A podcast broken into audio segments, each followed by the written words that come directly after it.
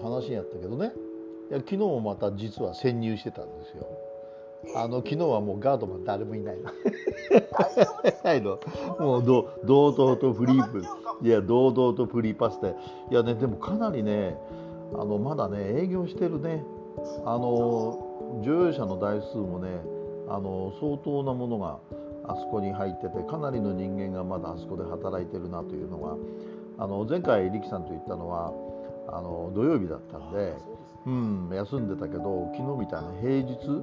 まあ、ちょっと夕方4時半ぐらい行ったのかな。いや相当なまだ人間がそこでは働いてますね。うん、でとにかくねあのまず何かをやって、まあ、グランドデザインはもちろんあの書く必要はあるんだけどまずこう使ってないその建屋をねあのまずそこからこうできるとこからやりながらでやっていく中でこういうふうにしたらいいよねこれこうこうなったら面白いよねってうこうみんなでいじくりながら作っていくっていうそういうなんていうかなスタイルになればいいかなとは思ってるんだけどまあこの辺がねあそこを仕切ってる親分たちとこれからいろいろ話をしなくちゃいけないと思うんですが。まあ、どんだけそういう話し合いができるかどのぐらいのこの案を持ち寄って一緒にできるかっていうところだと思いますね。であのハーバーリゾート構想っていうのはいろんなこと今書いてあってすごく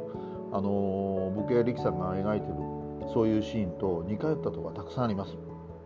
だけどそれね盛り込んであるやつは全部はあのできないしどっかで絞って集約してデザインを起こして全体のものを作っていかないとこれはあの到底できる問題じゃないと思うんでね。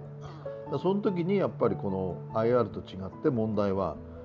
どっから金引っ張ってくるんですかっていう問題がもう本当にこの重要な問題になってくると思うんですよ。こんだけ財政が厳しいよと言われていろんなことで、ね、3兆円の累積赤字があってそれにもってまたそういうところにいわゆるあのいわゆる過去物もしくは設備をする必要があるのっていう議論の時に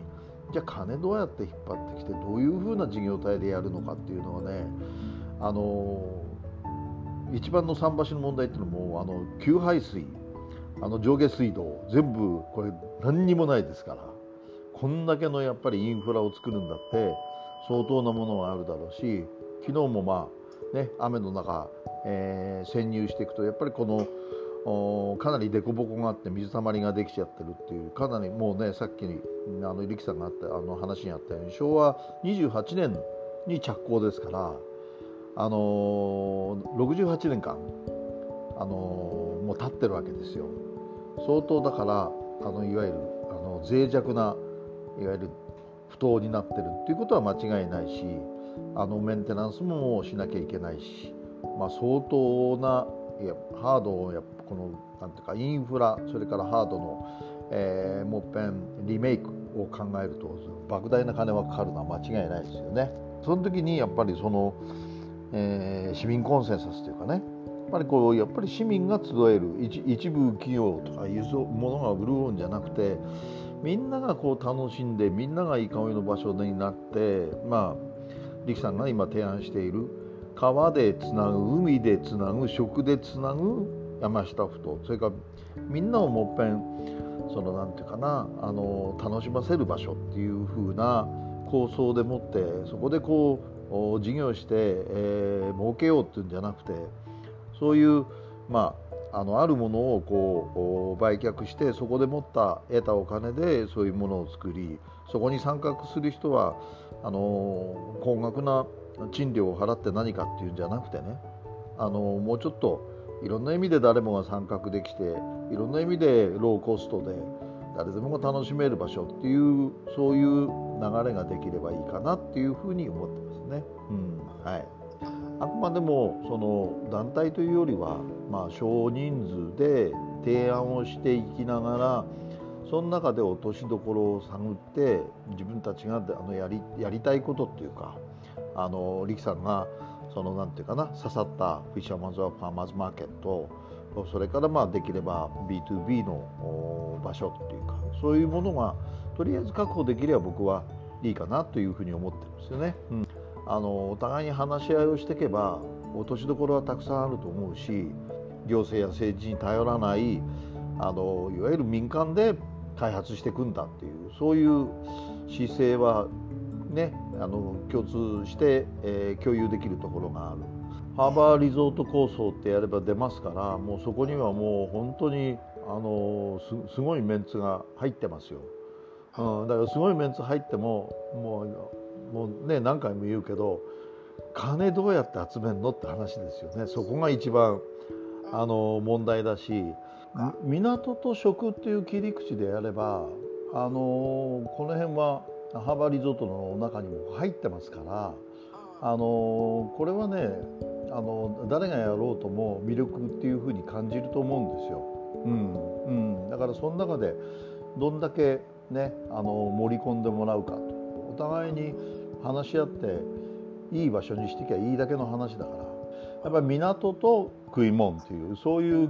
あのなんていうかなあの切り口で、えー、やってってじゃあこっちのゾーンはさちょっと俺やるからさみたいなそういう話でいいと思うんだよね。